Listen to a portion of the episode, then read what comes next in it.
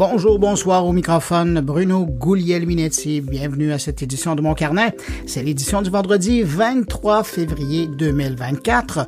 Au sommaire cette semaine, ben on va voyager, vous allez entendre ça. On commence avec une petite virée à Toulouse pour aller à la rencontre d'une boîte de publicité qui fait de la recherche dans la production vidéo à l'aide de l'intelligence artificielle.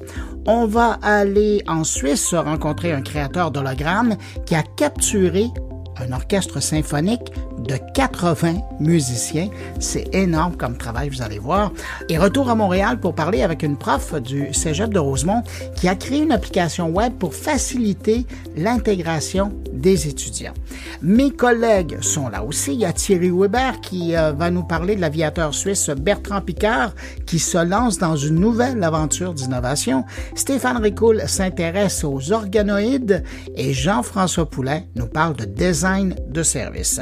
Permettez-moi de saluer cinq auditeurs de mon carnet. Salutations toutes particulières cette semaine à Inan Sarios, Dominique Lapointe, René Caron, Anthony Bourgeois et Denis Sylvain.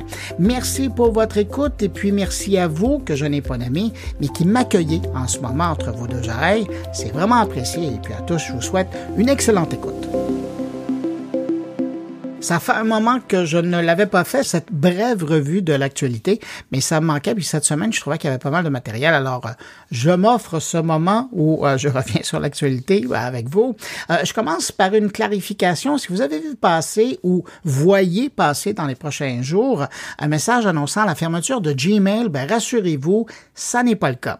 Le message intitulé Google is sunsetting Gmail est en fait une bien mauvaise plaisanterie et non, je vous rassure, Google Google n'a pas prévu de fermer Gmail euh, pour bientôt. Le seul changement annoncé, c'est la fin de la version HTML du service, l'interface de base, si vous voulez, euh, la première qui a existé, qui n'est plus vraiment utilisée par les 1,8 milliards d'utilisateurs du service. Vous comprendrez qu'avec autant de monde, ils n'ont pas intérêt à fermer euh, le service. D'ailleurs, Google annonce sur sa page d'assistance que les utilisateurs de la version HTML de Gmail, ben, ils passeront automatiquement à l'affichage standard. Le fabricant de cartes graphiques Nvidia s'impose une fois de plus comme étant le leader incontournable de l'intelligence artificielle en affichant cette semaine des résultats financiers qui marque les esprits. Avec une valorisation qui a grimpé à 1,8 billion de dollars. Oui, en anglais, on parle de trillion, c'est 1,8 billion de dollars contre 350 milliards il y a seulement un an et un chiffre d'affaires de 22 milliards de dollars seulement pour le dernier trimestre. Les affaires vont plutôt excessivement bien pour le fabricant. On parle ici d'une augmentation du chiffre d'affaires de 265 par rapport à l'an dernier. Le PDG de Nvidia, Jason Yuang, explique cette immense croissance par la très forte demande pour l'intelligence générative, alors que Nvidia bénéficie de collaborations avec des géants du domaine tels que OpenAI, Google, Microsoft et Meta. Des questions donc se posent maintenant sur la pérennité de cette croissance face à des concurrents comme AMD et des firmes chinoises comme Huawei et Tencent qui veulent aussi leur part de marché. Mais pour le moment, la demande pour euh, les cartes graphiques qui sont cruciales pour euh, pouvoir générer cette intelligence artificielle-là ben, semble promise à un bel avenir avec des initiatives comme la levée de fonds de 7 000 milliards de dollars par Sam Altman, ouais, le PDG de OpenAI, qui justement a décidé de venir concurrencer production d'NVIDIA en créant un nouveau joueur. L'Observateur des technologies médias de Radio-Canada vient de publier de nouveaux résultats euh, d'une enquête qui révèle des différences euh, générationnelles dans l'utilisation des médias chez les francophones. Par exemple, pour ce qui est des services de télévision linéaire, alors pensez au câble ou au satellite, ben, ces services demeurent très populaires auprès des générations plus âgées. Alors, avec une forte adhésion chez les baby boomers, on parle de 89% chez les plus jeunes et de 80 92% chez les plus âgés, des baby boomers qui sont abonnés à ces services, et dans la génération X avec 76% d'abonnement à un tel service. Mais en revanche, la génération des Z, les 18-25 ans, et les Y, les 26-42 ans, ben, eux privilégient majoritairement le visionnement de contenu télé et vidéo en ligne. Si on regarde la possession d'un téléphone intelligent maintenant, on voit qu'elle atteint l'universalité chez les Z, les Y et les X, alors que ça va de 94 à 99% des gens qui possèdent un téléphone intelligent dans ces générations-là. Mais ça diminue chez les baby boomers selon l'âge, entre 68% pour les plus vieux et 82% pour les plus jeunes baby boomers. Finalement, la lecture de nouvelles en ligne, ben, c'est courant chez euh, toutes les générations, allant de 58% chez les baby boomers, les plus âgés, jusqu'à 85% chez la génération Y.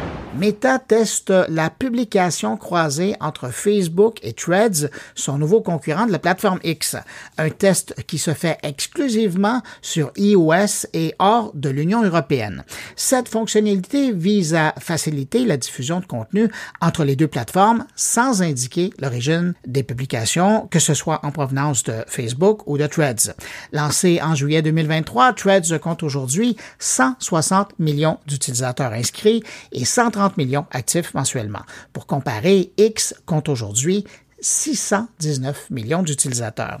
Cette intégration s'inscrit dans une stratégie plus large de Meta pour renforcer l'écosystème de ses applications et attirer de nouveaux utilisateurs sur Threads tout en simplifiant le processus de publication pour les créateurs de contenu.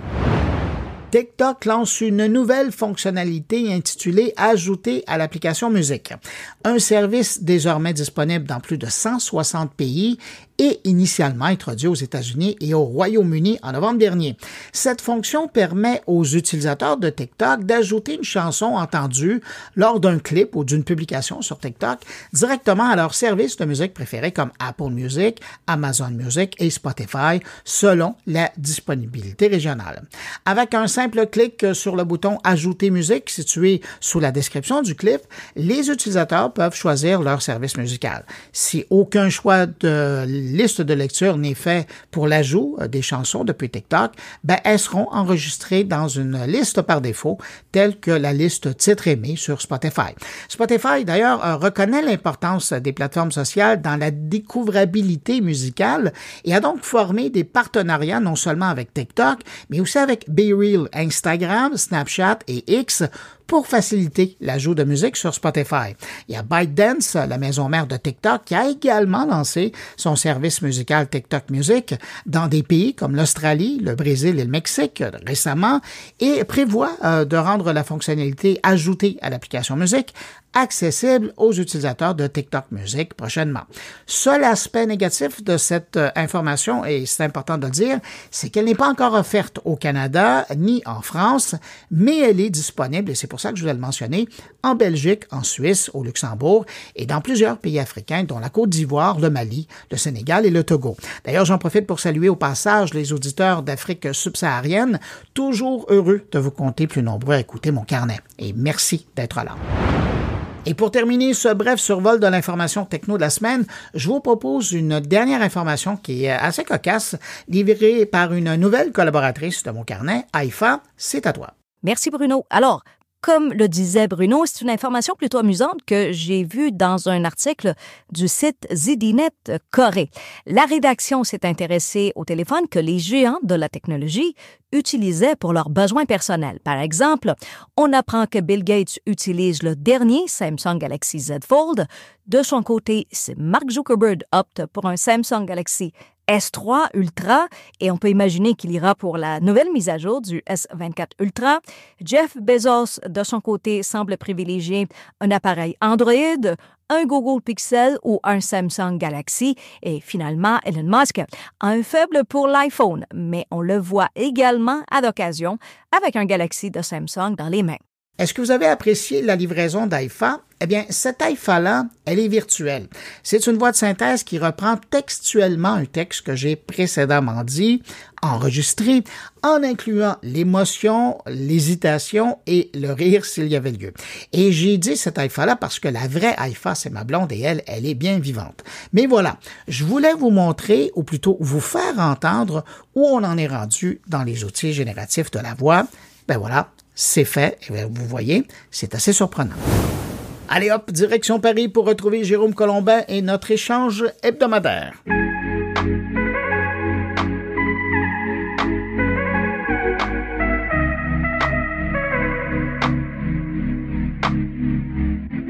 Salut Bruno Guglielminetti. Salut Jérôme Colombin. Vous êtes bien le Bruno du podcast Mon Carnet à Montréal, c'est ça? Laissez-moi vérifier. Oui, je le suis. Formidable. Je suis Jérôme Colombin de Paris, euh, Monde Numérique. Le vrai Ouais. Ça va bien? pas, un clone, pas un avatar.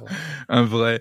Bruno, ravi de te retrouver comme euh, chaque semaine pour ce pont entre euh, l'Europe et le continent nord-américain pour débriefer l'actu tech ensemble, les sujets qui nous interpellent cette semaine, je pense que tu as été comme moi un peu euh, subjugué et étonné par les cafouillages des différentes intelligences artificielles. Ouais, je pense qu'il y avait quelque chose dans l'air, euh, ce qui a fait euh, comme résultat que les intelligences artificielles génératives, disons qu'elles ont, elles sont comportées de, façon plutôt bizarre. Très bizarre. Parallèlement, il y a un jugement qui est arrivé, qui date d'une histoire de mars dernier au Canada, qui oui, raconte-nous ça. Ouais, ben c'est l'histoire. Écoute, c'est euh, quelqu'un qui habite en Colombie-Britannique, qui a un deuil. Il y a quelqu'un qui est mort dans sa famille.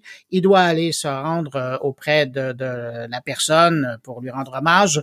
Alors, il, il communique avec Air Canada sur le site mhm. web et là, il dit euh, je dois aller voir quelqu'un qui est décédé en demandant au chatbot, là, donc au robot conversationnel, comment ça fonctionne? Est-ce que je réclame avant ou après de partir pour un, remboursement de la, la, partie du billet ouais. Parce qu'Air Canada fait ça depuis très longtemps. Quand il y a un décès dans la famille, tu euh, communiques avec Air Canada, tu leur dis, puis il y a un rabais. Alors, la personne, elle utilise le robot conversationnel pour savoir, et le robot lui dit, il n'y a pas de souci, vous avez 90 jours pour réclamer euh, le rabais. Alors, lui, part de la Colombie-Britannique, est quand même euh, du côté du Pacifique, pour se rendre en Ontario. Euh, c'est quand même euh, quelques heures de vol, ça. Ouais.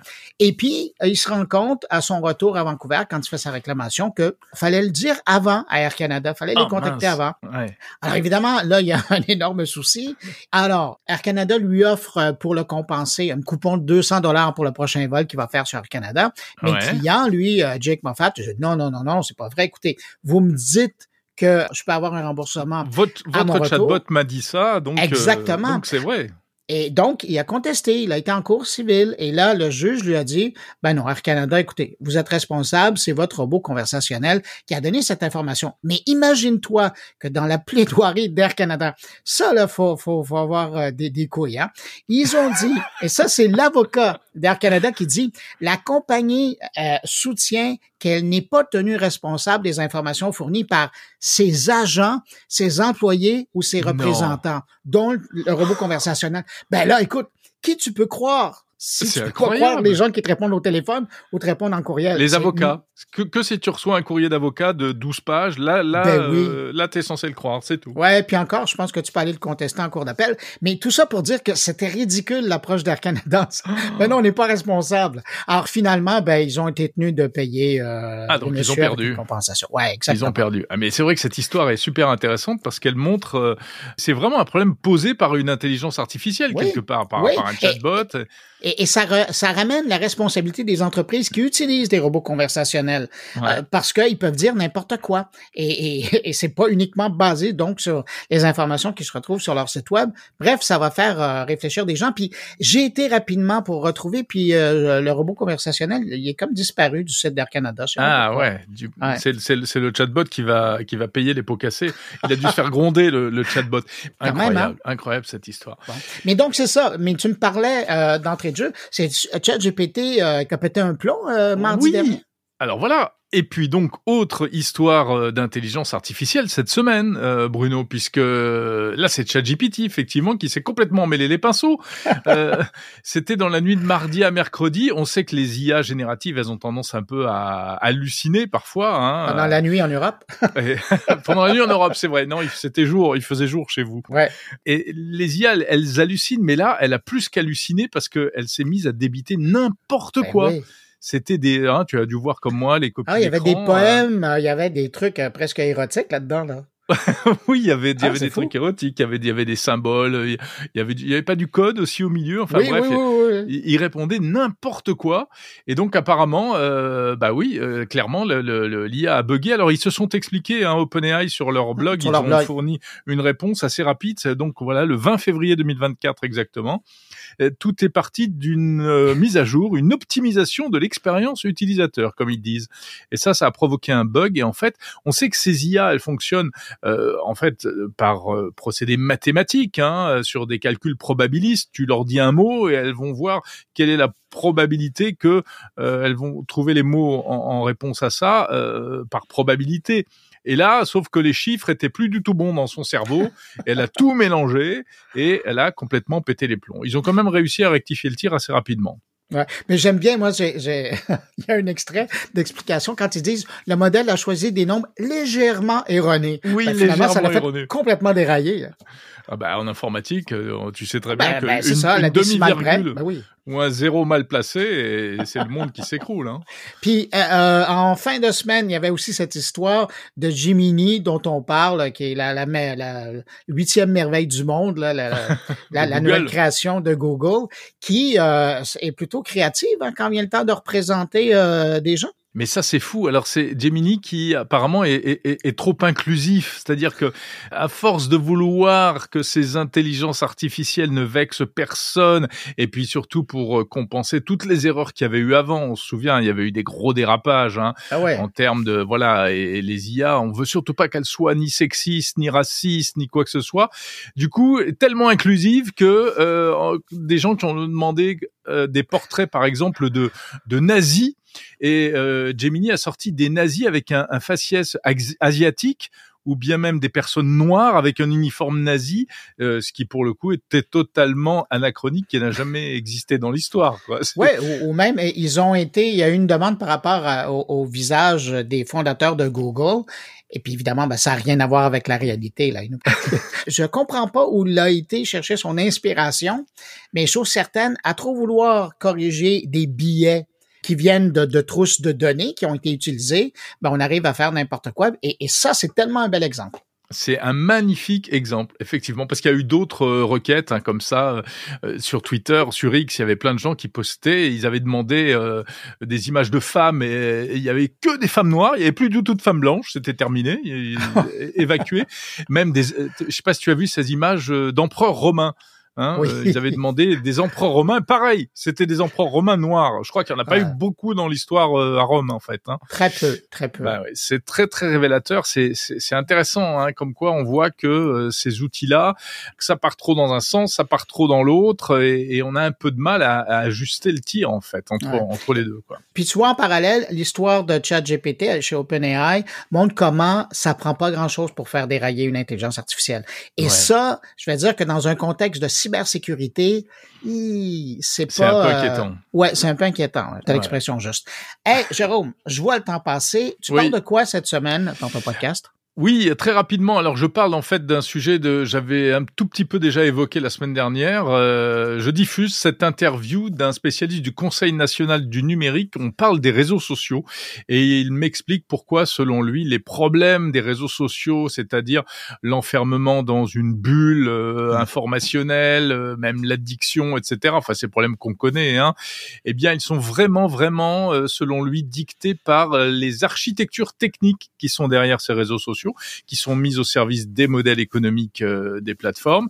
Et ça pourrait être contourné par euh, eh bien de nouvelles approches et notamment avec un système plus décentralisé euh, type Mastodon via des API etc et que le réseau social du futur c'est sans doute pas une plateforme mais plutôt une espèce de hub avec des connexions euh, vers des agents euh, conversationnels des agents d'intelligence artificielle c'est assez euh, c'est assez intéressant et puis sinon, euh, dans Monde Numérique cette semaine, un nouvel extrait d'un épisode du podcast euh, Écho du futur, qui est le podcast Petit frère de, de Monde Numérique. On s'intéresse au film de science-fiction.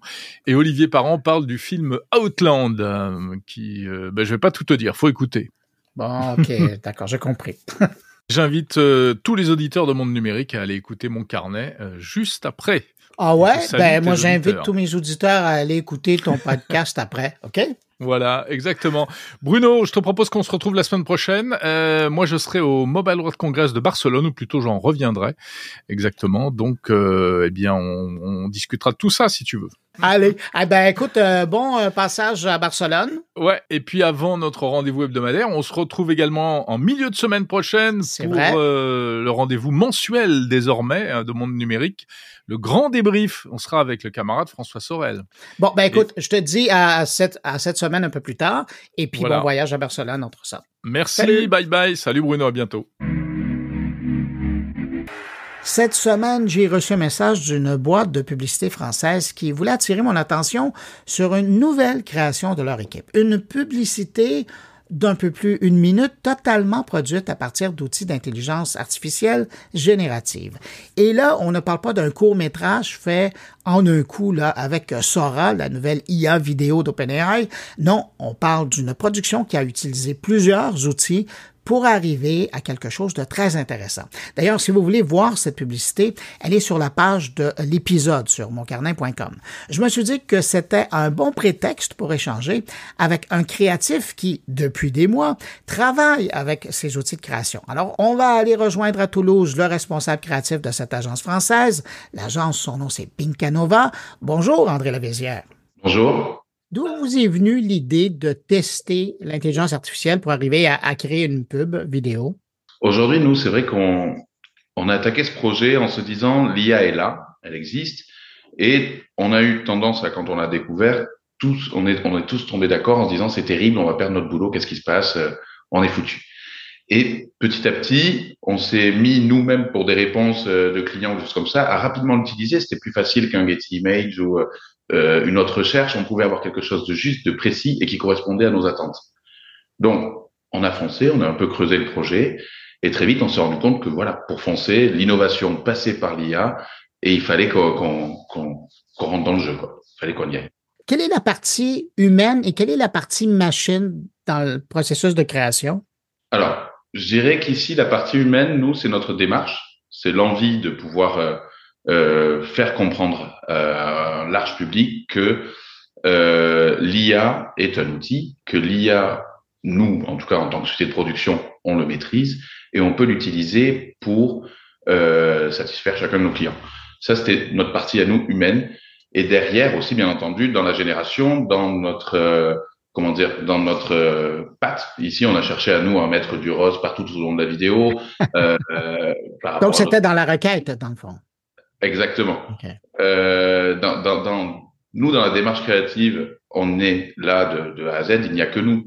Derrière, l'IA, c'est la machine, c'est vraiment l'outil. C'est euh, celle qu'on fait prompter et recommencer et générer euh, 300 images pour en garder une.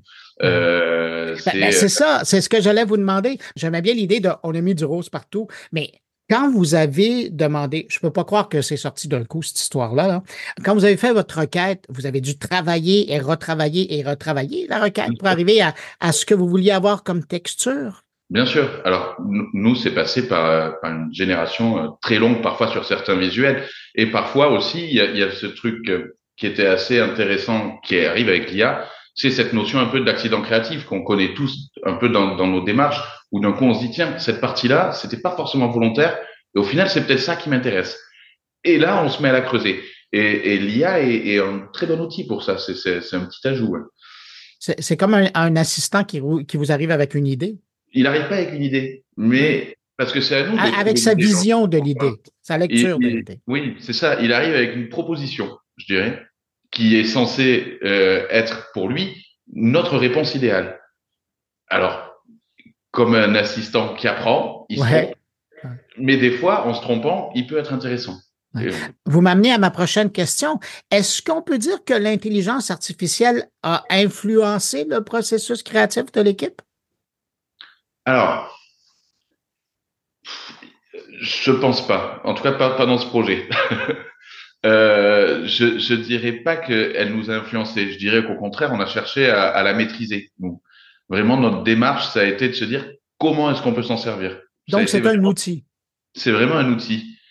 Ce que, ce que je vous disais, l'influence, c'est par exemple, on se c'est, c'est pas dans le, dans le projet fini. C'est euh, dans, dans l'accident où on se disait tiens j'aurais bien aimé euh, euh, par exemple moi, quand je prends donc quand je fais ma, ma requête à, à, à l'IA je vais lui demander si on part de la scène d'ouverture je souhaite un homme en train de marcher dans un champ de blé rose dans une légère contre-plongée je voudrais qu'il avance vers la caméra il me fait quatre propositions et à partir de là, je vais dire cette première proposition m'intéresse un petit peu, retravaille celle-ci. Puis je vais venir détourer parce qu'on peut venir aujourd'hui être très précis avec un outil euh, région donc pour être plus précis et vraiment garder, euh, on va dire 80% de l'image qui m'intéresse, en changer seulement 20.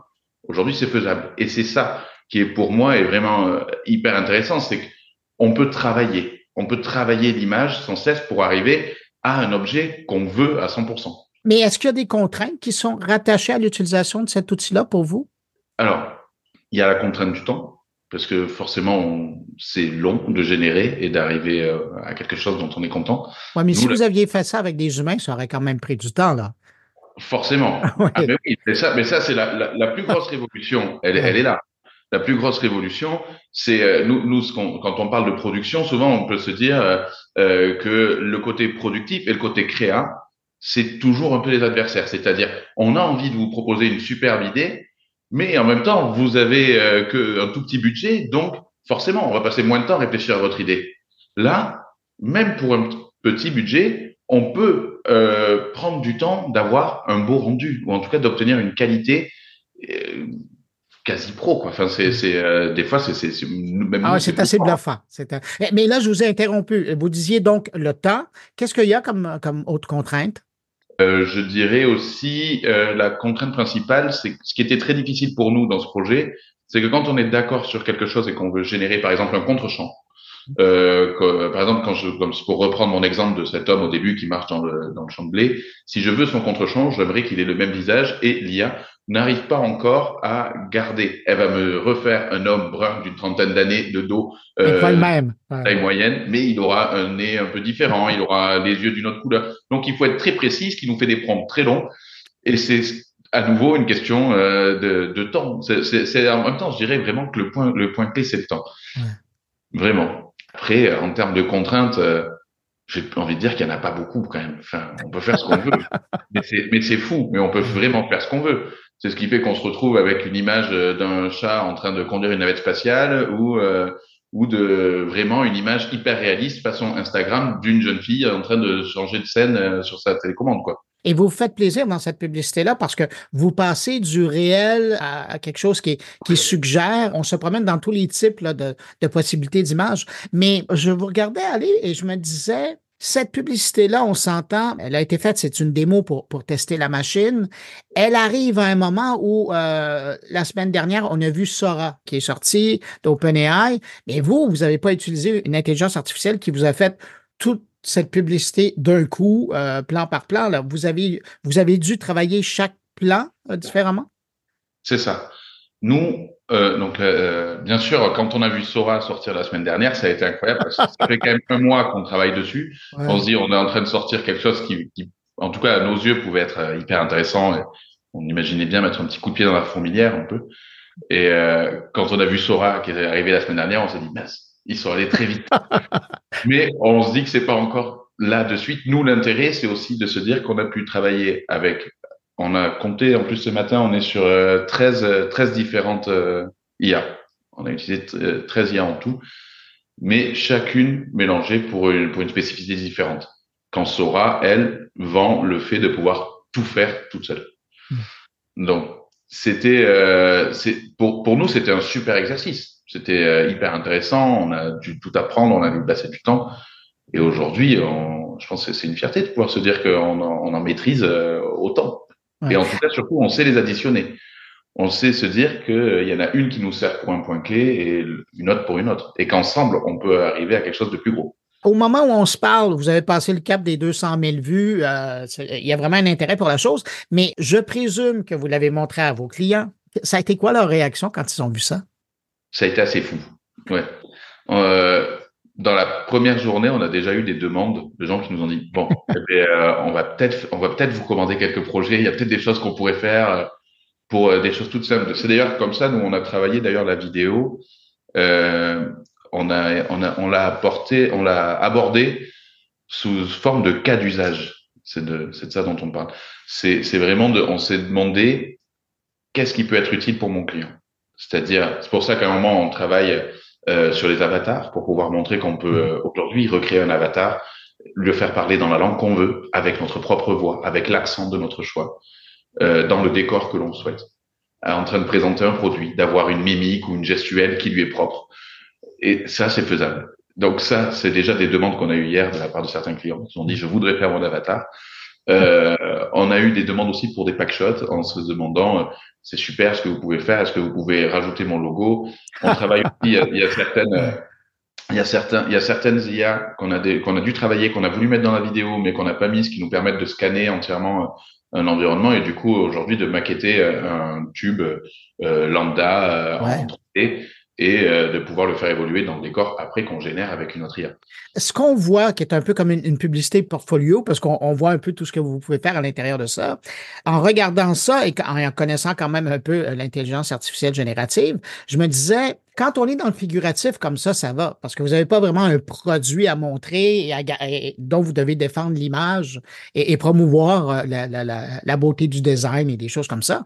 Mais quand vous allez avoir un vrai tube de dentifrice à vendre, là, ça va être encore plus difficile de travailler avec ça? Je pense pas. Je pense pas parce que justement, c'est ce que je vous disais, c'est que nous, on a la possibilité de pouvoir, euh, c'est ce que je vous disais tout à l'heure avec cet outil, ce côté Vary Region que propose, que propose Midjourney directement. On peut lui intégrer, nous, une photo, lui apprendre la forme de notre, de notre tube de dentifrice, si on travaille sur ça, euh, lui mettre dans le décor que l'on souhaite et après lui apprendre l'angle et ça va passer par du temps, mais on pourra obtenir euh, le même tube sans problème, je pense. Comment, dans votre processus créatif euh, avec l'intelligence artificielle, vous vous êtes assuré de respecter des principes éthiques ou même les normes publicitaires? Est-ce que ça se passe par les prompts? Est-ce que ça, ça passe par la validation des images? Euh, comment ça fonctionne? Ça, ça passe euh, un peu par les deux. Je dirais déjà, nous, on a une équipe. Ici, on est, on est 13 personnes à travailler dans, dans les bureaux et on est une dizaine à avoir travaillé sur cette vidéo. On, est, on, on a passé déjà toutes nos matinées pendant un mois à se dire, voilà ce que j'ai fait hier. Regardez lesquels on garde, lesquels vous intéressent visuellement. Donc, c'est vraiment un travail euh, ensemble. Hein. C'est un travail d'humain. Hein. C'est pour ça ce que je vous disais. Euh, on est conscient de A à Z de ce, de ce qu'on a produit. Euh, et c'est pas que de l'accident. Et donc, je pense que cet accord et cette volonté, euh, en tout cas, c'est, ça vient aussi d'un peu de l'expérimentation de l'œil de chacun, où on se dit, ça, ça peut ressembler à quelque chose qu'un client me demande, ça, ça m'intéresse, ça, ça peut intéresser ce client. On a aussi visé, nous, avec nos clients et notre portefeuille client qu'on a dans la société, en disant ça, on sait qu'on travaille avec beaucoup de cosmétiques, ça peut les intéresser d'avoir cette approche cosmétique dans la vidéo. On sait qu'on a un peu de lifestyle avec euh, des, des plusieurs, euh, plusieurs euh, marques de prêt-à-porter, ça peut les intéresser de, de faire évoluer ça. Donc, ça a été un peu axé, euh, nous, ça a été axé vente. Euh, on s'est dit comment utiliser la recherche au service de nos clients, en fait. Voilà. Mmh. C'était pas du temps juste pour nous, pour nous faire plaisir. Ben non, ben là, vous étiez dans la recherche et le développement, là, c'est clair. Mais en regardant la vidéo puis en vous écoutant, je suis en train de me demander, avec tout le temps que vous avez passé pour développer ce savoir-faire-là, est-ce que la production, je pense à votre client là, qui a été bluffé par euh, ce qu'il a vu et puis dit ben j'aimerais ça avoir une pub comme ça. Est-ce que ça va lui coûter plus cher ou ça va lui coûter moins cher ou ça va être la même chose? Ça va lui coûter moins cher. Ça va lui coûter moins cher, euh, forcément.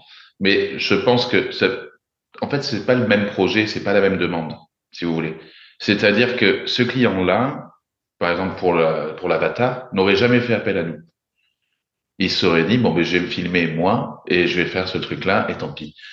Là, aujourd'hui, on lui a juste donné un outil en plus pour faire mieux et à moindre coût. Donc, c'est à lui, d'un certain côté, ça va lui coûter plus cher parce qu'il n'avait pas prévu de le faire. Mais euh, ça ne va pas lui coûter le prix et la démarche d'un tournage avec, euh, avec une dizaine d'opérateurs sur le terrain pour l'encadrer. Voilà. Quelle leçon vous tirez de cette expérience-là? Hmm. Je dirais que bah, aujourd'hui, nous, on s'est vraiment, on s'est un peu tous dit, on est tous tombés d'accord. C'est vraiment, ça nous a permis ce film de pouvoir se dire que, que l'IA est vraiment un nouvel outil au service de l'idée. Je dirais ça. Voilà. En plus, ça sonne bien. J'entends le créatif, là, ouais. Et euh, en terminant, quel conseil vous donnez justement aux créatifs qui souhaitent intégrer l'intelligence artificielle dans leur projet? De ne pas en avoir peur et de foncer. Adrien Lavézière, vous êtes responsable créatif de l'agence Pinkat Nova. On vous rejoignait à Toulouse. Merci pour la générosité de vos réponses et puis ben, félicitations pour euh, cette pub entièrement euh, produite par intelligence artificielle. Et euh, j'invite les gens qui nous écoutent à aller voir sur la page descriptive de l'épisode de cette édition de mon carnet. Vous allez voir la vidéo. Elle est disponible. Merci beaucoup, Adrien. Au revoir. Merci, Bruno. Au revoir.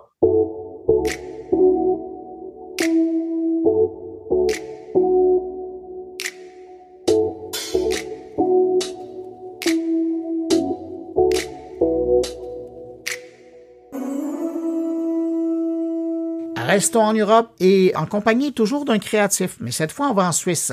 Le mois dernier, au Salon Art Genève, les visiteurs du salon ont eu droit à toute une performance de la part des musiciens de l'orchestre de la Suisse romande. Le problème, c'est que aucun musicien de l'OSR n'était sur place, c'était leur hologramme. C'est l'entreprise suisse Art qui a relevé le défi de reproduire virtuellement sur une scène l'orchestre au grand complet en hologramme. On avait déjà vu des chanteurs être reproduits sur scène, plus récemment même des groupes, mais là, c'est un orchestre symphonique au complet pour parler de cette création numérique, je retrouve en Suisse le PDG de Cybelart. Bonjour, Pierre-Luigi Christophe Urunessu. Bonjour. Est-ce que c'est trop réducteur si euh, je vous présente comme un grand spécialiste de l'hologramme? Oh, c'est pas réducteur, c'est flatteur.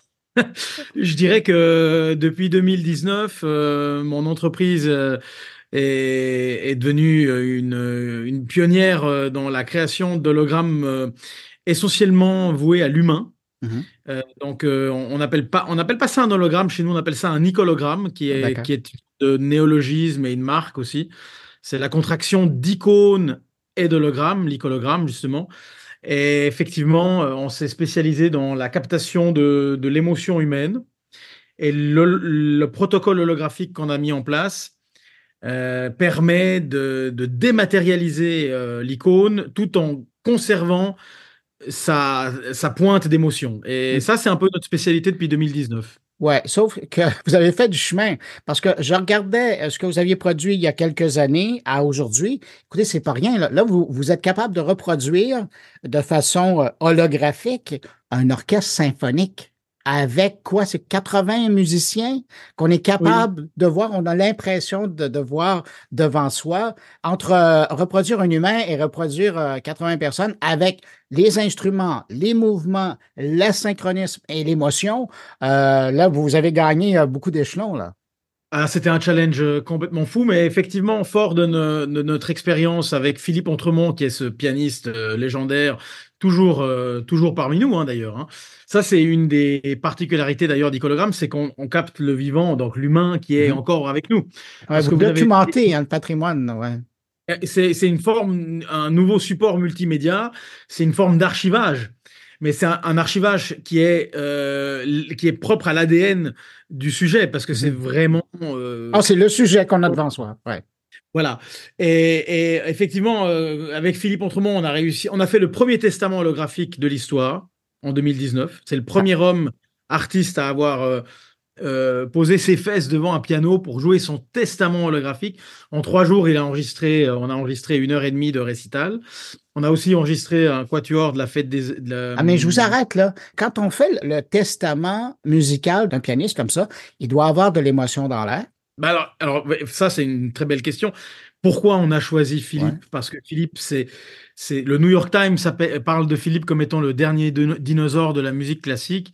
Donc il a connu, il a juste pas connu, juste pas connu le 78 tours, mais il a connu toute l'évolution des vinyles, l'évolution des cassettes. Est arrivé le CD, le laserdisc, le DVD, le mini disque. Il a connu toute cette la radio. il a connu tout ça. Alors pourquoi je suis allé vers lui? Parce qu'il a fait, il a fait le lien entre le, le 20e et le 21e siècle. Il a 70 ans de carrière, donc un nicologramme, ça se mérite aussi. Mhm. Mhm. Euh, et, euh, et j'étais sûr qu'avec lui, on allait avoir cette dose de professionnalisme et de virtuosité euh, en, plus que, que d'autres n'auraient pas forcément eu. Et cette maîtrise de soi-même. Mais évidemment, Philippe était très tendu. Mais là, c'est notre rôle à nous, comme producteurs, de faire oublier ce qu'on est en train de faire. La mécanique autour, là, ouais. Voilà, parce qu'effectivement, il y, a, il y a un protocole technologique il y a une atmosphère. On a enregistré ça dans une des plus belles salles de musique de chambre d'Europe euh, en Suisse, à la Chaux-de-Fonds, avec une acoustique phénoménale. Une salle d'ailleurs créée par des horlogers. Et j'y suis, j'y suis allé aussi parce que c'est une manière aussi de lutter contre le temps, parce qu'on on a figé son, son testament holographique. C'était un petit clin d'œil que je voulais faire euh, à notre pays, la Suisse.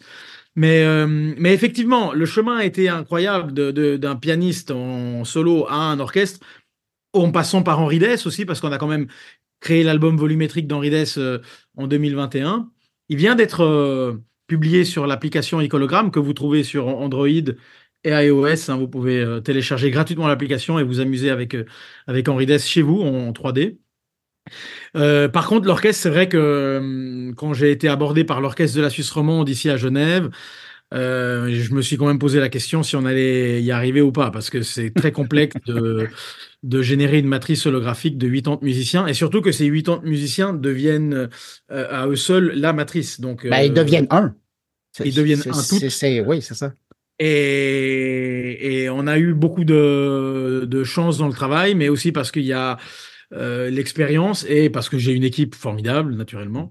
Mais, c'est quoi le défi quand on arrive à, ben, je vais dire à figer, c'est pas le bon mot, mais à, capter 80 musiciens comme ça et en faire une entité? C'est techniquement, là, par rapport à l'holographie, il est où votre défi vous? Ou il était où votre défi? Parce que vous l'avez réussi?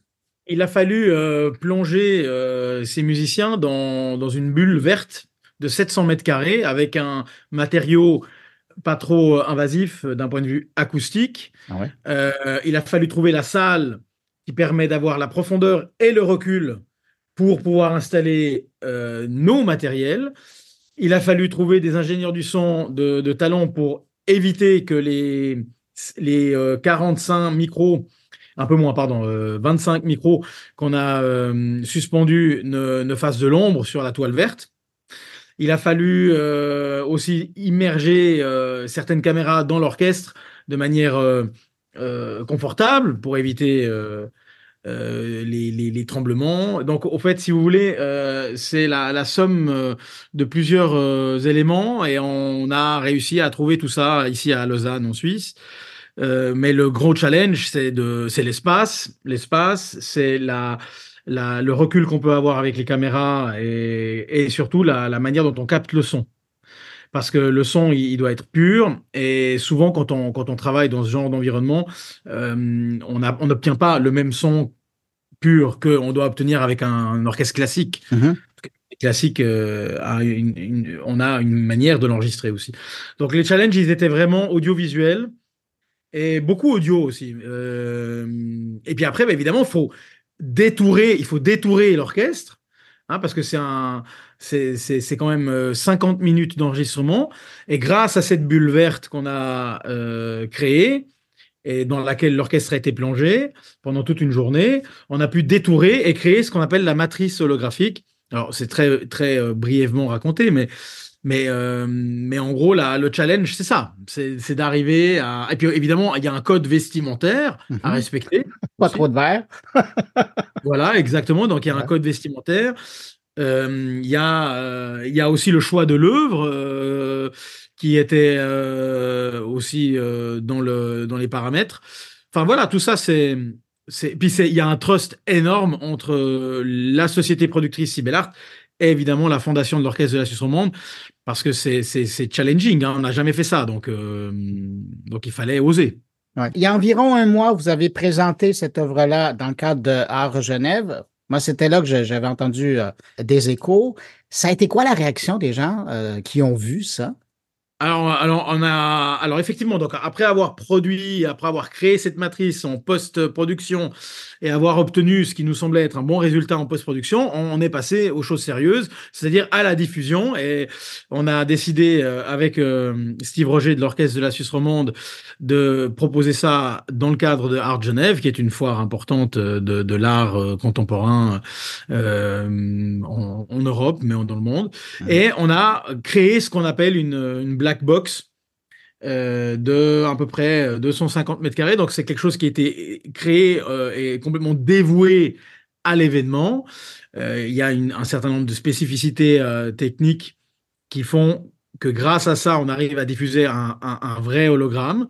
Et les gens, ont, je dirais 90%, 90% des gens qui sont sortis de cette black box sont restés ébahis par le degré d'émotion qu'ils y ont trouvé et par la manière dont euh, l'hologramme de l'orchestre a pu jouer sur scène, parce qu'il y avait une vraie scène, mhm. et euh, les musiciens étaient dématérialisés, mais ils étaient là, comme s'ils étaient là. Et, euh, et, on, a, on a donc joué les tableaux d'une exposition de Moussorski arrangée par Maurice Ravel. Alors évidemment, le, choix de l'œuvre n'était pas anodin, hein, mais, mais ce qui est intéressant avec cette œuvre, c'est qu'il y a une forme de balade où le, où le spectateur se promène dans les tableaux, justement. Alors, on a, on a accompagné l'hologramme de l'orchestre avec des tableaux générés par l'intelligence artificielle. Mhm. Cette combinaison des deux a permis aussi d'expliquer en quoi l'icologramme est important, parce que nous, on amène une couche d'authenticité énorme.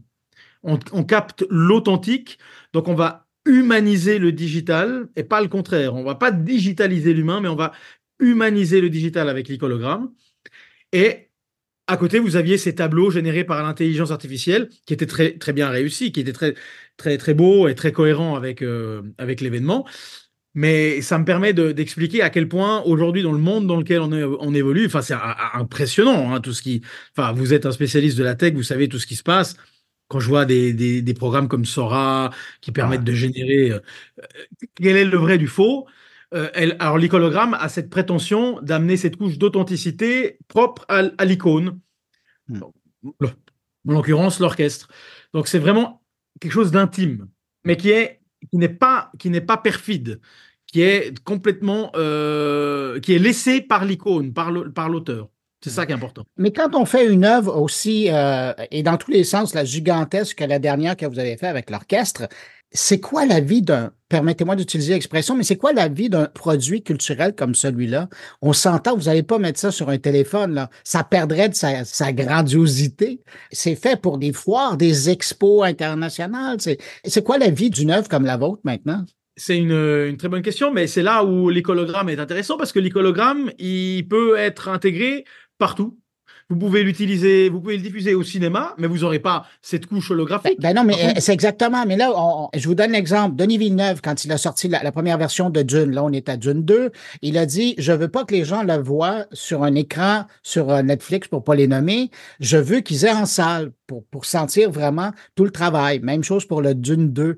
Dans votre cas, si on regarde votre travail et le travail des musiciens sur un téléphone, on n'aura jamais la même expérience que celle que vous avez créée pour être vue en grand déploiement. Alors, tout à fait. Alors, euh, le, ce qu'on a fait à Genève, c'est quelque chose de grandiose et qui permet une diffusion live size, donc euh, taille réelle. Tout à fait. Maintenant, il y a de plus en plus de, hardware. Euh, vous savez, il y a euh, l'Apple Provision. Le ah, ça finirait dans un casque? Donc, on peut, comme je disais auparavant, la matrice de l'icologramme que nous, on crée chez Art, elle permet un déploiement quasi universel sur tout ce qui existe aujourd'hui comme euh, support multimédia. Après, c'est contractuel. C'est à vous de dire si vous voulez ou pas être diffusé dans un ou dans un autre. Euh, là, c'est ouvert parce que le but de l'orchestre de la Suisse romande, de la fondation et de Steve Roger et de ses, et de son comité de direction, c'est aussi d'offrir la musique au plus grand nombre, de le Mhm. déployer. C'est pas, c'est pas un, on va pas substituer le travail de l'orchestre.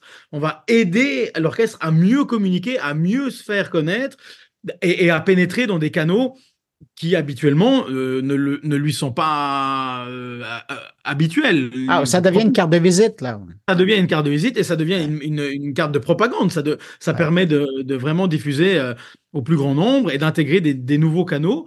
Mais justement, la, la, la- quand on a vraiment raisonné sur ce projet avec, avec Steve Roger de l'OSR, on a, on a vrai- j'ai vraiment expliqué la polyvalence de l'icologramme. Ouais. Parce que l'icologramme, il intègre un peu ce qu'on veut. Art Genève, c'est quelque chose de grandiose, mais de plus en plus de théâtres et d'opéras sont munis pour ce genre de diffusion holographique, de plus en plus. hein. Ben, c'est, euh, écoutez, c'est la question que j'allais vous, poser. Si on veut reproduire ça en salle, ça prend quand même euh, de l'équipement, ça prend vous, parliez de la, boîte noire, là, la black box, ça prend quand même une installation. Ça, euh, c'est, un défi aussi, si on veut l'avoir grandeur nature. Oui, c'est, il y a plusieurs euh, spécificités techniques et technologiques. Euh, une euh, particulière, c'est celle d'avoir ce qu'on appelle un, un holonet. C'est une sorte de moustiquaire géante. Euh, cette holonet permet cette diffusion, ce grain holographique. Ça permet ce flottement, en fait, cette présence. Après, vous savez, hein, la technologie, elle se démocratise de plus en plus et tout devient de plus en plus accessible. Euh, effectivement, bon, on a eu des pro- les projecteurs qu'on a utilisés, c'est des projecteurs euh, dignes de Disney, hein, mais, euh, mais mais voilà. Par contre, dans les dans ce- dans le spatial computing, parce qu'aujourd'hui on parle plus de réalité mixte ou de réalité augmentée ou de réalité virtuelle, tout ça est englobé, englobé par la famille de, du spatial computing.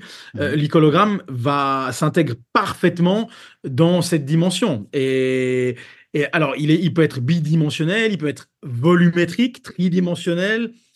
Euh, bientôt, l'orchestre de Strand aura sa propre application de réalité euh, euh, immersive. Donc, vous pourrez voyager dans l'orchestre, parce que ce qu'on a fait à Art Genève, c'est présenter l'hologramme, mais on a aussi profité pour enregistrer à l'intérieur. Donc, vous pourrez vous promener dans un orchestre symphonique. Personne n'a réussi à faire ça. C'était très compliqué. On a fait ça avec des caméras 360 de, de très très haute euh, voltige, mais on est en train de développer la plateforme euh, qui va permettre à tout à chacun de, de plonger dans un. Qui n'a jamais rêvé de d'être à côté d'un d'un la section de corde ou la section. de, ouais, de, ouais. de tourner la tête et, et d'aller chercher l'information qu'on veut, de, de cliquer sur le musicien et d'avoir la partition ou la fiche technique de l'instrument. On est en train de faire tout ça aujourd'hui. Donc on a on a on a vraiment une polyvalence qui est phénoménale, phénoménale. Euh, Pierluigi, euh, Christophe, euh, quand on a fait ça, une œuvre aussi colossale, qu'est-ce qui reste devant nous? C'est quoi le prochain challenge que vous voulez euh, aborder? Ben, moi, je pense qu'il y a un côté patrimonial qui est formidable dans l'icologramme. Euh, que aujourd'hui, les choses vont de plus en plus dans le sens de la dématérialisation. Qu'à mon avis, il y a, un catalogue à constituer important avec des acteurs, des, des, talents qui méritent d'être, euh, entre guillemets, icologrammés pour protéger leur art, pour protéger leur, euh, leur, leur image. Il y a, moi, je rêve de faire l'icologramme. Je rêvais de faire l'icologramme de Céline Dion aussi, mais bon, voilà, ça, ce serait, elle aurait, elle aurait un, mérite énorme. euh, elle, le mérite complètement. Donc, il y a, y a pas que la musique classique, mais la musique classique est souvent vec- vecteur. Euh, le secteur classique est souvent vecteur d'innovation dans Mhm. la dans le digital. hein. On a remarqué avec le, le- le CD, le DVD, le laserdisc. Euh, donc je pense que rentrer par là, c'est une bonne idée. Et Henri Dess aussi, il faut, faut pas oublier Henri Dess, qui est, qui est connu chez vous. Vous le connaissez, je pense, Henri Dess. Tout à fait. Henri Dess, voilà, Henri Dess, il a accepté de. C'était le premier chanteur, compositeur, interprète à, à avoir enregistré son album tridimensionnel avec nous, disponible dans les App Store et les Android Store. Euh, mais là aussi, c'est il y a un côté patrimonial qui est important, qui est formidable. Et transgénérationnel avec Henri Dess. Ben oui. Parce qu'avec Henri Dess, on, on, on teste un peu aussi les générations. C'est ça que je voulais faire. Dernière question. Avec une technologie comme vous avez développé un savoir-faire comme vous avez maintenant, puis vous le disiez, ce qui, est, important pour vous, c'est le patrimoine. Euh, je me posais la question, est-ce que vous êtes prêt à commencer à licencer ce, savoir-faire et euh, commencer à enregistrer le patrimoine un peu partout sur la planète ou c'est vous qui allez vous déplacer euh, au gré des invitations? Alors écoutez, la technologie, l'icologramme est plus un protocole qu'une technologie. C'est une somme de technologies. Mhm. Et ce protocole, il a été défini par, euh, par, euh, par moi-même avec, euh, mes, avec mon équipe. Mais, mais technologiquement, après, il faut, être équipé. Ben, Ça, c'est évident. Alors, il y, a un, il, y a il y a un équipement, il y a une connaissance en édition et en post-production, ça, c'est évident. Mais à mon avis, on va forcément être euh, copié. Euh, et dans tous les cas, euh, la technologie volumétrique, vous savez, c'est né avec Matrix, Matrix le film. Mhm. vous vous rappelez de ça Maintenant, à l'époque, c'était figé en photo, maintenant c'est en vidéo. Tout, tout, ça, moi, je pense que même dans quelques années, on pourra enregistrer avec son téléphone. Alors évidemment, vous n'aurez pas le grain, vous n'aurez pas la qualité du studio, et, vous ne serez pas en mesure de, faire un orchestre symphonique, l'orchestre symphonique de Montréal euh, euh, en hologramme avec un, avec un smartphone. Ça, c'est clair que vous, n'y parviendrez pas. Mais moi, je pense qu'on est en train de se diriger sur une dématérialisation euh, assez, assez généralisée de l'art, à mon avis, de plus en plus. Ben, c'est sur cet espoir qu'on va se laisser. Pierre-Luigi Christophe Urinessu, vous êtes euh, le PDG de Cybelle Art. On vous rejoignait en Suisse. Merci d'avoir pris le temps de répondre à mes questions. Ben, merci de m'avoir écouté et je vous souhaite une très belle journée à tous au Canada. Au revoir. Au revoir.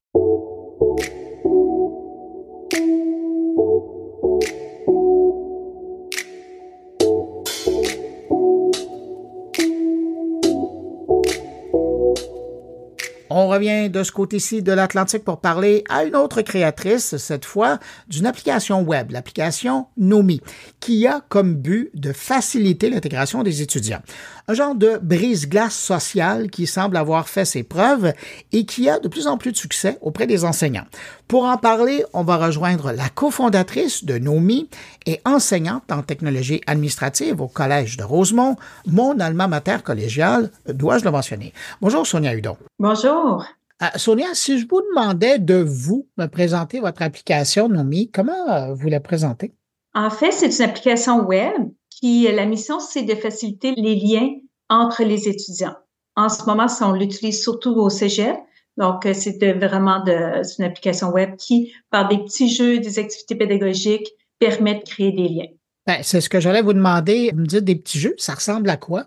En fait, c'est des jeux, il y a plusieurs parties. Si je débute de, de zéro, l'enseignant envoie un courriel avant le début des classes à l'étudiant, lui demandant de se faire une fiche de présentation. Donc, déjà là, l'étudiant, avant de commencer ses cours, créer une fiche de présentation, mais de façon ludique. Donc, il passe par un parcours pour créer sa fiche, c'est agréable. Et quand il termine sa fiche, il voit qui est dans sa classe virtuellement. Et, qu'est-ce qu'il met comme type d'information dans sa fiche? Aucune information sensible en partant. Et c'est vraiment des euh, questions qu'on a travaillé beaucoup pour qu'elles soient toutes inclusives. Et l'étudiant choisit les questions auxquelles il veut répondre. Donc, il pige dans des questions. C'est un processus amusant. Puis, à la fin, ça lui fait sa fiche. Puis, il peut partager soit une photo de lui-même, soit un avatar. Donc, encore là, c'est vraiment lui qui décide qu'est-ce qu'il partage. Alors, ça, c'est ce que l'étudiant fait avant le cours. Mais une fois que le cours commence, qu'est-ce que vous faites? Comment vous l'utilisez? Donc, tout ça, c'est avant le cours. Fait que ça vient tout réduire l'anxiété de qui est dans ma classe. Ils ont déjà une première idée. Pour le prof aussi, ça lui permet d'avoir une première ah vue de qui est dans sa classe. Puis le jour 1, première euh, journée de classe, habituellement, les profs ont l'habitude de faire un jeu brise-glace de prendre beaucoup de temps, mais de faire une seule activité brise-glace en se disant, bon, ben, ça y est, j'ai brisé la glace, puis les étudiants vont se connaître tout au long de la session. Nous, ce qu'on propose, c'est des petites activités ponctuelles tout au long de la session, plus courtes, inclusives, qu'on a vraiment travaillé beaucoup avec les étudiants, euh, vraiment travaillé avec une experte en inclusion aussi, qui nous a fait revoir nos jeux, changer la façon qu'on formulait nos questions pour s'assurer que, en fait, ce qu'on vise surtout, c'est que les étudiants plus introvertis aient du plaisir. Donc, on sait que les extravertis vont avoir du plaisir, mais on se dit, si les introvertis peuvent avoir du plaisir aussi à apprendre à connaître les autres. Et donc, c'est à partir des fiches qu'ils ont remplies. Donc, il y a des questions auxquelles ils ont accepté de répondre. C'est à partir de ces questions-là qu'il va y avoir une discussion dans la classe? Oui, euh, en fait, pas tous les jeux. Certains jeux reprennent l'information partagée.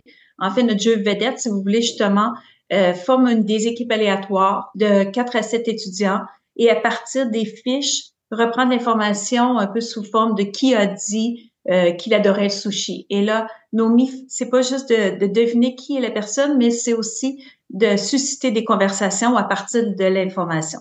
Donc, tous les jeux, on s'assure qu'ils génèrent des conversations. On veut que les étudiants se parlent.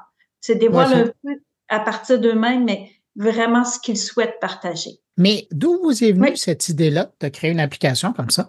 Euh, en fait, moi, j'ai fait ma maîtrise euh, à l'Université de Sherbrooke euh, Performant. Puis, quand c'était une maîtrise en éducation, puis quand c'était la dernière partie de la maîtrise, on devait, on avait un défi de travailler, allier recherche et innovation pour faciliter la réussite des étudiants. Donc, je cherchais un peu qu'est-ce que je pourrais faire, puis je me disais, ben, j'ai de la difficulté à aider mes étudiants parce qu'ils sont tellement nombreux, je les rencontre rapidement pendant 15 semaines, puis après, ben, ils vont dans un autre cours, puis je les revois peut-être parfois, des fois non. Donc, j'avais de la difficulté à apprendre à les connaître. Donc, je me suis dit, si je peux apprendre à les connaître, je vais pouvoir créer un meilleur lien, donc créer une relation éducative, puis la recherche démontre vraiment euh, toute l'importance de créer une relation éducative pour aider à la réussite. Donc, j'étais partie sur cette idée-là, mais les étudiants m'ont dit, ben c'est beau, mais nous-mêmes, on se connaît pas. Et c'est là que j'ai vraiment eu un impact euh, à écouter les étudiants à quel point non seulement ils se connaissent pas, mais qui n'ont plus d'habilité sociale pour apprendre à se connaître, euh, qui souffrent de solitude. Et là, ça fait depuis 2019 que j'explore ça. Et je suis euh, vraiment touchée, vraiment émue. C'est ça qui nous apporte vraiment à continuer notre mission, c'est que la solitude est présente dans nos salles de classe. Puis on veut briser cette solitude-là. Donc, c'est de là qu'est venue l'idée avec votre outil que vous avez développé, j'imagine que vous êtes plus la seule maintenant qui l'utilise. Vous avez, vous avez dû avoir des collègues qui vous ont demandé Peux-tu me passer ton outil que je l'utilise? Ça a été quoi leur rétroaction à eux? Les professeurs aiment beaucoup. Même, euh, c'est drôle, des fois, on a une réaction, un prof qui me dit ben, on n'a plus rien à faire parce que c'est ça. L'outil, c'est que tout a été réfléchi pour que ce soit clé en main, hyper facile. Donc, les profs sont habitués de passer beaucoup de temps à, à, travailler, à préparer. Puis là, tout d'un coup, oups, ils ont juste à, cliquer sur deux, trois boutons et les activités sont lancées. C'est une très belle réaction des profs, très belle réaction des étudiants aussi parce qu'on prend des, à chaque fois qu'il y a un jeu qui est joué, à la fin de chaque jeu, on demande un petit commentaire puis une note de la part des, des étudiants, puis les résultats sont très, très, euh, ça, ça nous encourage aussi à poursuivre on les entend rire, on les entend, on voit des belles, des belles relations qui se créent dans nos classes. Pour les étudiants, est-ce que vous, dans vos groupes, à, travers les années dans lesquelles vous avez, vous avez euh, intégré cet outil-là, vous avez vu des jeunes à qui vous avez, dans le fond, tendu une perche, ils l'ont pris, puis ça leur a permis de parler, de communiquer plus qu'ils auraient pu le faire euh, oui, ben j'en ai énormément d'exemples moi-même, là, toutes les, les, les fois que je l'ai utilisé entre autres un étudiant que j'ai eu à plusieurs reprises qui était très, très, très introverti. Puis il y a un des jeux qui est tout simple. L'étudiant dit, ben devine euh, de, de, où je viens, de quel pays d'Amérique centrale je viens. Lui, c'était ça sa question. Et euh, donc, c'était plusieurs à tenter de deviner. Et c'était la première fois que je voyais cet étudiant-là interagir, puis avoir vraiment des étincelles dans les yeux parce que tous les autres s'intéressaient à lui. Puis après, c'est sûr que les étudiants font beaucoup de travaux d'équipe. C'est difficile de te placer en équipe, puis ça facilite. Donc, si tu brises la glace dès le départ, tu commences à, te faire des affinités, c'est plus facile après de, de travailler en équipe. Lui, particulièrement, j'ai vu le changement dans son mm. équipe. C'était beaucoup plus facile pour lui de prendre sa place. Avec votre exemple, vous soulevez un point, c'est de l'intégration sociale, mais c'est aussi l'intégration culturelle. Oui, exactement. C'est un autre euh, point de nos c'est qu'on crée des groupes de façon aléatoire. Donc, les étudiants qui ne se parlerait pas nécessairement parce que, bon, comme être humain, on va toujours chercher à, à ben, premièrement, à parler à la personne qui est assise à côté de nous, mm-hmm. puis à parler toujours aux mêmes personnes, c'est réconfortant, et euh, à un peu aller aux personnes qui nous ressemblent. Donc, euh, c'est ce que vise aussi euh, Nomi, c'est vraiment de valoriser la diversité. Donc, dans les questions, c'est dans l'inclusion, et dans la valorisation de la diversité. Cet outil-là, vous l'avez créé dans un contexte pédagogique, mais est-ce que, à l'usure, à l'utilisation, vous voyez qu'il pourrait être utilisé dans d'autres environnements? Complètement, c'est notre but. En fait, on n'a pas de frontières parce que la solitude, elle est partout. Elle est aussi beaucoup présente euh, dans les milieux de travail avec tout ce qui est euh, le travail à distance. Donc, les gens ne se rencontrent plus physiquement. Euh, on est en train aussi de, de, regarder tout le volet de travail, tout le volet d'enseignement à distance parce que on veut que ce soit tous les jeux sont faits ne sont pas faits sur nos mis, sont faits en se parlant de façon synchrone mais il y a d'autres endroits où est-ce que ça pourrait être utilisé dans le milieu de travail, dans les euh, on va l'essayer aussi dans les cohortes d'incubateurs, où est-ce que les entrepreneurs doivent s'entraider pour euh, que chacun puisse réussir. Donc, on, sort nos mis de, des classes. On a un premier, premier incubateur qui va l'essayer dans les prochaines semaines. Donc, il y a beaucoup, beaucoup d'endroits et même chez les personnes âgées, c'est un milieu qu'on va aller toucher parce que nos aînés souffrent aussi de solitude. Donc, on veut faire des partenariats avec euh, les bibliothèques pour inviter les aînés à venir utiliser nos MI. Et c'est tellement simple, même si c'est euh, avec la technologie. On a fait des tests avec des personnes âgées, puis elles ont aucune difficulté à parcourir euh, notre application. Vous l'avez créé, vous l'avez utilisé toute seule. Maintenant, il y a de vos collègues qui l'utilisent. On vous écoute, vous allez l'intégrer dans différents environnements. Comme euh, créatrice de Nomi, êtes-vous contente du parcours euh, de l'application? Énormément, mais c'est comme tout entrepreneur, c'est des hauts et des bas, c'est des difficultés, des portes qui s'ouvrent, qui s'en trouvent, qu'il faut pousser un peu. mais oui, puis on est dans tout ce qui est changement aussi parce que on n'est pas habitué comme prof, on se dit toujours, comme je vous disais en début d'entrevue, on pense qu'on crée une fois la relation, puis la relation va être là. Fait qu'on est beaucoup dans la, parfois de la résistance au changement. On apporte un changement dans les façons de faire. Fait que oui, on est très fiers, mais on, doit, on a encore beaucoup, beaucoup de travail à faire. Qu'est-ce qu'on peut vous souhaiter pour la suite? Euh, ben, nous souhaiter que les euh, gens, on est là, on fait une tournée NOMI dans les cégeps. Euh, on a plusieurs cégeps déjà qui nous ont confirmé qu'ils vont, euh, qu'on va aller présenter NOMI de façon pour que les profs vivent l'expérience de Nomi comme s'ils étaient eux-mêmes des étudiants. Donc, s'il y a d'autres cégeps qui nous écoutent, ben, on serait bien content de multiplier Nomi dans tous les cégeps. Ben, je sais qu'on est entendu, écouté dans les cégeps et universités à travers le Québec et même ailleurs. Alors, euh, votre mot est probablement entendu. Je rappelle, vous êtes cofondatrice de Nomi. Vous êtes également enseignante en technique administrative au Collège de Rosemont. Sonia Hudon, merci d'avoir pris de votre temps pour répondre à mes questions. Merci beaucoup, Bruno. Au revoir. Au revoir. Ici Patrick Pierrat, éditeur de l'infolettre InfoBref. Connaissez-vous InfoBref? C'est un moyen simple et gratuit de connaître chaque matin l'essentiel des nouvelles importantes. InfoBref résume les principaux événements dans l'actualité et vous envoie une infolettre qui se lit en 5 minutes. Pour essayer InfoBref, allez à infobref.com. De retour à mon carnet. Autour de mes collègues maintenant, cette semaine, Thierry Weber nous parle du plus récent projet fou d'un des grands aventuriers des temps modernes, l'aviateur suisse Bertrand Picard, qui se lance dans une nouvelle aventure d'innovation. Bonjour Bruno, bonjour les auditeurs de mon carnet. Dans une ère où la quête de solutions durables est plus pressante que jamais, Bertrand Picard, mon compatriote, visionnaire et pionnier de l'aventure Solar Impulse, se lance dans un nouveau défi audacieux. Avec le projet Climate Impulse, il ambitionne de révolutionner le monde de l'aviation grâce à l'hydrogène vert, une énergie propre et renouvelable. Ce projet novateur vise à démontrer le potentiel immense de l'hydrogène dans la lutte contre les changements climatiques tout en promouvant l'innovation technologique dans le secteur aérien. Suite à l'épopée de Solar Impulse, Bertrand Picard dévoile son initiative révolutionnaire, l'avion propulsé par hydrogène nommé Climate Impulse. Ce dernier est prévu pour s'élancer dans les airs pour la première fois en 2026 avant d'entamer un périple mondial sans précédent deux ans après. Dans le sillage de l'exploit inédit de Solar Impulse, souvenez-vous, Bertrand Picard présente Climate Impulse, une avancée majeure visant à mettre en lumière les technologies sans émissions et à montrer qu'il y a des solution, dit-il. En collaboration avec le spécialiste chimique belge Ciensco, fraîchement séparé de Solvay en décembre, cet aéronef se distinguera par un fuselage double et un cockpit centralisé avec une envergure de plus de 37 mètres, soit la moitié de celle de son prédécesseur Solar Impulse. Son vol inaugural est attendu pour 2026 avec l'objectif de réaliser un tour du monde ininterrompu deux ans plus tard, naviguant environ à 200 km heure à une altitude de plus de 3000 mètres durant 8 jours consécutifs. À la différence de Solar Impulse 2, qui était alimenté exclusivement par l'énergie solaire et donc dépendant des conditions météorologiques, Climate Impulse sera propulsé par de l'hydrogène vert produit à partir d'énergie renouvelable alimentant des moteurs électriques. Bertrand Picard, fervent défenseur de l'innovation et du développement durable et autoproclamé explorateur du progrès et de la durabilité, a consacré trois années au projet Climate Impulse. Il souligne l'importance de prouver que l'utilisation combinée d'une pile à combustible, de moteur électrique et d'hydrogène liquide peut permettre à un avion de réaliser un tour du monde, symbolisant ainsi une étape majeure pour l'application de ces technologies à grande échelle.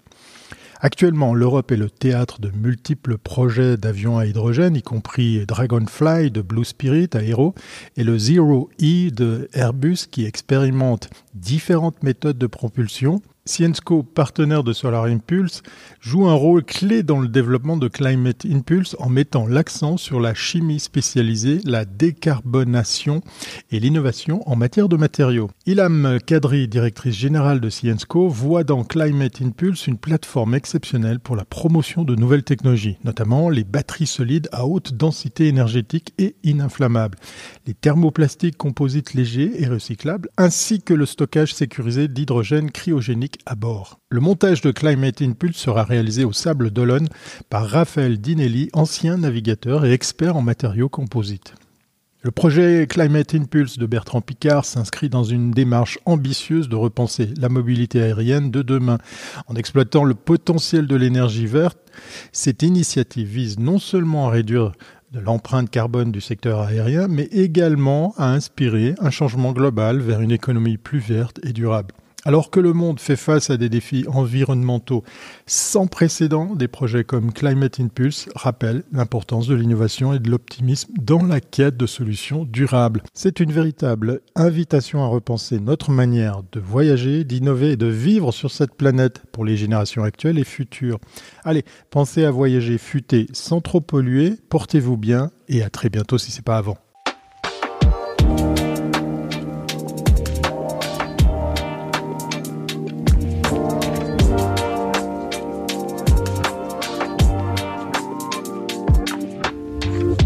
Stéphane Ricoul, il va de sa cinquième et toute dernière prévision pour 2024. Il nous parle d'organoïdes. Vous connaissez les organoïdes? Ben, Stéphane nous explique.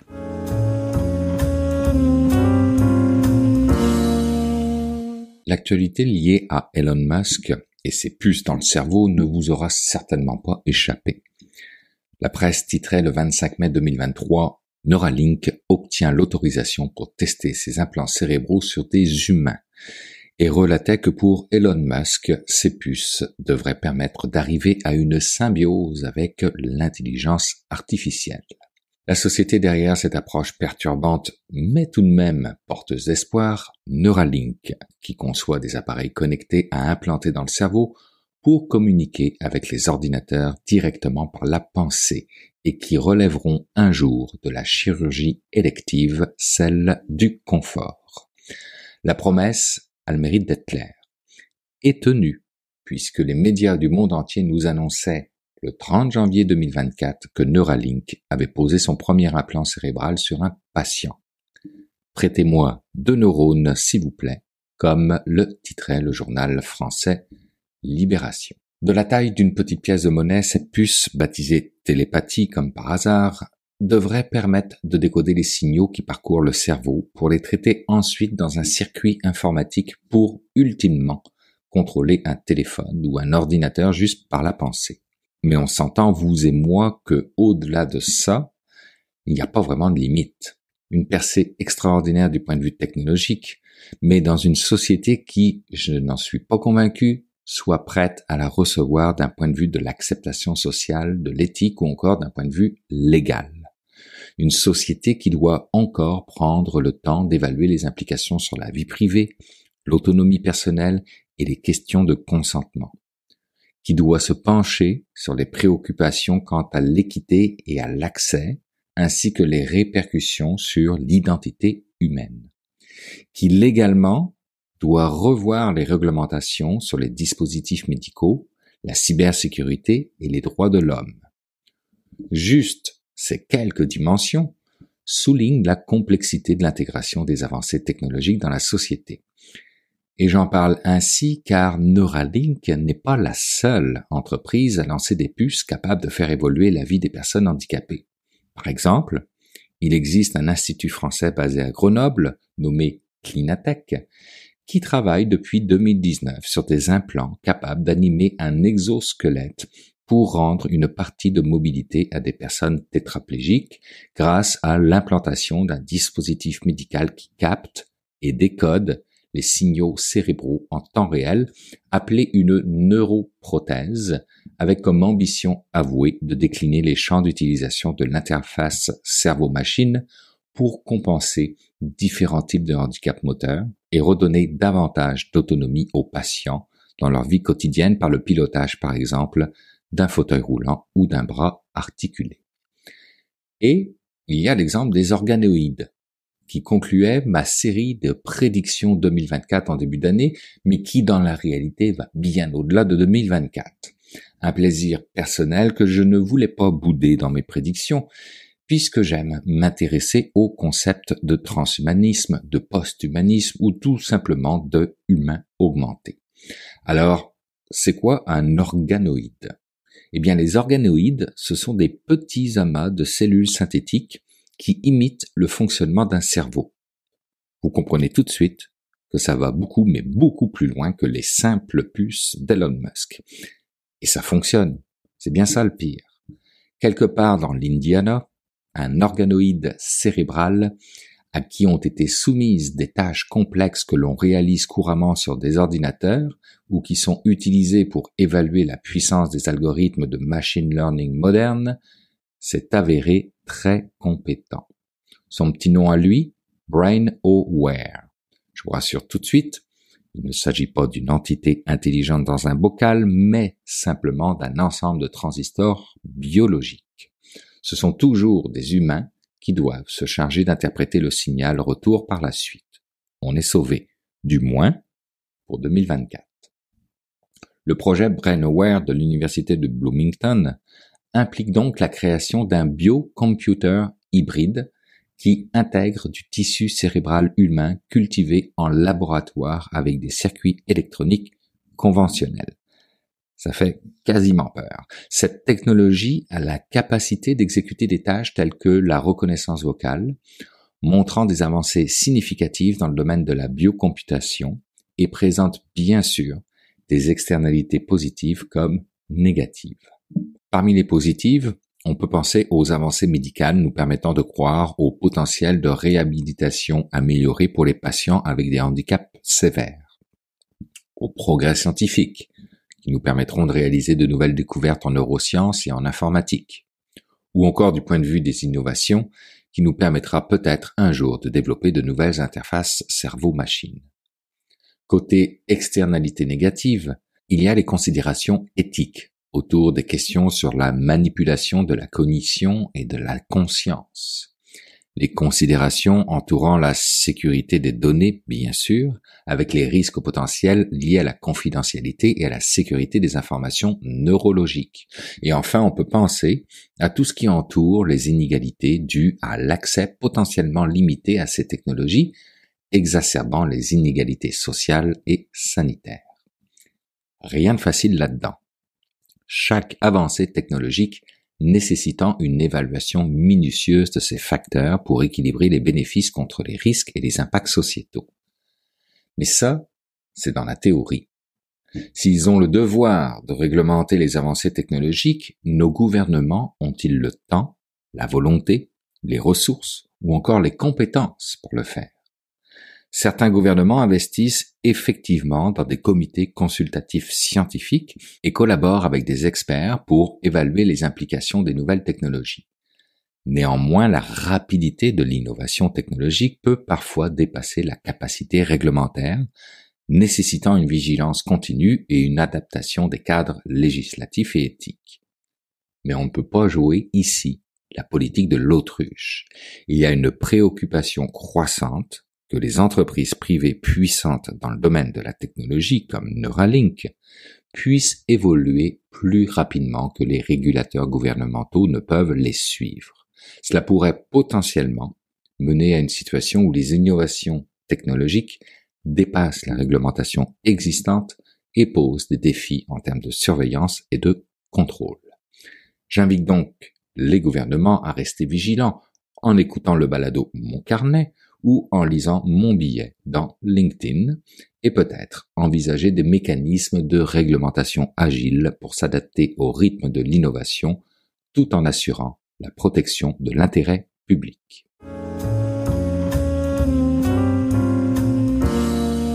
Comme à l'habitude, c'est le temps d'aller rejoindre mon ami Jean-François Poulain pour parler UX. Bonjour Jean-François. Bonjour Bruno. Jean-François, cette semaine, on parle de design de service. Le design de service, exactement. Puis c'est une des facettes du UX. En général, on en parle comme étant quelque chose qui est en, amont du travail. On en a déjà parlé, les ateliers, tout ça. C'est une façon de réfléchir à comment on a, comment on a une relation avec nos clients, nos citoyens et, autres. Et eh ben cette semaine, j'ai eu l'occasion de parler avec euh, Sophie Riendo, que j'avais rencontrée au dernier événement Apéro UX que j'organise depuis, euh, depuis euh, deux ans, ou co-organise avec d'autres organisateurs. Et elle travaille chez Meilleur Monde. C'est un très beau nom. C'est une compagnie, euh, ben une coopérative de femmes. Ben, c'est pas voulu que ce soit des femmes. J'ai posé la question aussi dans l'entrevue, mais c'est, c'est un hasard, mais c'est un beau hasard. C'est, c'est, c'est une compagnie qui, qui, est donc composée de femmes. Et ils travaillent dans le monde réel, dans le monde du vivant, dans le fond. C'est-à-dire, donne-moi un exemple. Ben, dans l'entrevue, on va l'entendre, elle, nous parle des, des, des euh, coopératives funéraires, c'est un regroupement euh, au, Québec qui font ça. Et ils sont en train de, euh, ils ont revu avec eux, en fait, le parcours des gens qui sont en deuil. Puis on peut, on sait pour ceux qui sont passés à travers ça, c'est compliqué. Puis c'est, des, tu vis des grosses émotions, puis tu as des catalogues Tu as besoin d'accompagnement, là. Tu as un besoin d'accompagnement, puis on est aussi dans, un portrait de plus en plus multiculturel au Québec, donc le deuil n'est pas traité de la même façon dans mmh. toutes les cultures, donc il y a plein, plein, plein de belles questions à se poser. Puis quand on fait du design de service, ben c'est ça, on réinvente le service qu'on donne à ces gens-là, on crée des nouveaux services aussi dont on n'avait pas probablement eu l'idée de faire avant. Donc, c'est ça que Sophie Riendo fait avec Meilleur Monde, puis c'est vraiment intéressant d'entendre parler de ça. Ben, en tout cas, c'est bien présenté. J'ai le goût d'en entendre plus. Jean-François, on se laisse pour aller écouter l'entrevue avec Sophie Riendo. Et puis, ben, je te remercie. On se retrouve la semaine prochaine. Salut. Merci à toi. À la semaine prochaine. Bye bye. Meilleur Monde existe là depuis cinq ans maintenant. Fait que, euh, on a parti en 2018. Euh, ce qui nous a amené, je pense, au départ, c'est ça, on travaillait les trois, on était freelancers, designers de services, designers plus en design social. On faisait beaucoup euh, l'atelier co-design déjà avec la, ville de Montréal, beaucoup. On se questionnait, euh, je pense, on travaillait quand même ponctuellement ensemble, parfois comme freelancer. Euh, puis il y a un moment où là, ça, ça semblait converger, puis c'est pas pour rien, je pense qu'on était freelancer, c'est parce qu'il n'y avait pas forcément non plus sur le marché du travail à Montréal euh, de, de, de titres de job qui fitaient ce qu'on faisait puis ce qu'on voulait faire. Ouais. On maintenant, aujourd'hui encore, euh, c'est un job search, là. Il n'y en a pas, il y en a pas euh, tant que ça. Des, des postes d'emploi qui s'appellent carrément euh, designer de service, ou service designer. Euh, ben, oui et non, parce que le, le terme a été peut-être un peu surutilisé dans les dernières années aussi. Ça, ça a comme enlevé une certaine saveur, mais je comprends ce que tu veux dire, puis je vois ce que vous faites aussi, et c'est autre chose. C'est ça. Ouais, c'est vrai que oui, le, le terme design thinking a quand même, je trouve, était, il y a toutes sortes d'opinions là-dessus, mais bon, elle est devenue peut-être un peu galvaudée, puis euh, elle limitait peut-être comme la, la, compréhension de ce qu'on fait, puis la, la complexité aussi dans laquelle on, on, embarque quand on fait des projets comme ça. Là. Fait que c'est, euh, c'est sûr que oui, c'est ça. Les gens, forcément, ils nous taguaient, ah, OK, fait que c'est du design thinking. Puis c'est pas, c'est pas, on veut pas s'éloigner de ça. Je pense que c'est pas complètement faux, là, du design thinking. Bon, c'est, c'est genre, c'est une façon de framer très largement que, font des designers quand ils font des, des, des, du bon travail de design. Euh, pour revenir à la question, oui, c'est ça. Euh, je pense principalement, on sentait pas forcément qu'il y avait, euh, c'est ça, qu'on trouvait notre place dans comme dans les, jobs offerts sur le marché. Fait que là, on, bon, c'est ça. Tu tournes vers travailleur autonome, puis à un moment donné, tu te dis, ben, OK, j'ai, à un certain point, j'ai, des limites quant à ce que je peux faire moi toute seule sur, euh, sur des projets pour mes clients. Puis ben, ça donne quoi si on se met à plusieurs euh, sur des projets? donc vraiment, ben, ça, ça a convergé euh, assez rapidement quand même. Moi, je suis arrivée de, de New York avec mes, mes expériences passées, puis en dedans d'un an, on avait, on, s'était constitué, puis là, on, on commençait à, rentrer dans des mandats meilleurs monde euh, donc, on a commencé comme ça. Notre créativité, elle va être nourrie par euh, les, les, connaissances qu'on va avoir acquéries en parlant aux usagers. Ça, ça va nous nourrir énormément sur le type de propositions qu'on va faire à nos clients, qui généralement sont des, des, gestionnaires qui vont être beaucoup dans leur quotidien, puis qui vont pas, qui n'ont pas nécessairement le temps. Et, et, certains ont la capacité, mais n'ont pas le temps forcément de sortir de ça pour voir les choses autrement, puis re-questionner les choses. Fait que les, à la base, peu importe quel type de design tu fais, c'est ça, le designer. C'est approcher une problématique, mais peut-être d'un angle différent que tu te serais attendu, puis surprenant, qui t'amène ailleurs. Fait que euh, nous, on fait ça, mais on l'applique, c'est ça, pour des expériences beaucoup plus euh, larges et, disons, complexes, qui sont des services. Puis on, peut penser à toutes sortes de services qui englobent nos, nos vies au quotidien regarde juste euh, de, de, devoir faire une demande euh, pour, à la RAMQ, euh, d'aller dans la SAQ. On en, on en a vu là, des expériences. Bon, là, on peut parler peut-être plus des expériences numériques, c'est clair. Mais, mais c'est ça, ça sort, ça sort du numérique très, très rapidement. Dès qu'on a des petits problèmes, mais là, on veut parler à quelqu'un. On parle à qui? Cette personne-là est formée comment? donc, puis on se, on se dirige vers quels endroits, parfois des des, espaces physiques. Puis ces espaces physiques-là nous, nous donnent quel type d'informations pour nous orienter dans nos expériences. Que, bon, ça donne des, des, une petite bribe de, de ce qu'on aborde quand on, essaie de quand on design euh, des services. Parce que vous, vous, vous designez en collaboration avec le gestionnaire ou les gestionnaires, mais en lien également avec les utilisateurs. Foncièrement, vous parlez, euh, vous êtes UX aussi pour ça, là, vous êtes en lien avec là aussi. Là. Ouais, ouais, je dirais que ça, ça c'est vraiment, euh, tu sais, le UX, c'est vraiment cousine, euh, tu profession cousine euh, avec design de service. Pour vrai, c'est, c'est, c'est intrinsèque à ce qu'on fait. Là. Il n'y a, y a pas façon. Puis je pense que c'est la plus-value aussi qu'on amène à nos clients, c'est que, euh, tu sais, quand, quand tu es gestionnaire, tu es tellement dans tes, tes processus, l'amélioration des processus, l'amélioration continue, puis tu te poses pas tout le temps les questions de, mais c'est quoi que mon c'est quoi que mon client ou mon usager ou le citoyen que je dessert a réellement besoin, puis c'est quoi qu'il vit au quotidien. C'est pas, euh, c'est pas forcément naturel de se poser ces questions-là quand tu es dans ton quotidien. Fait que nous, on, on s'assure de, de, faire ça et on s'assure que euh, les solutions qu'on propose sont ancrées dans l'arrimage entre ce que l'usager va avoir besoin puis ce que l'entreprise est capable ou l'entreprise ou l'organisation est capable de faire. c'est ce dialogue-là entre les deux qui, euh, qui crée finalement l'existence de ce service. C'est super intéressant. Et, donc, est-ce que ça veut dire que Meilleur Monde aussi va ou accompagner dans la réalisation? Est-ce que est-ce que c'est le devoir selon toi? Oui, tu, souris là-dessus.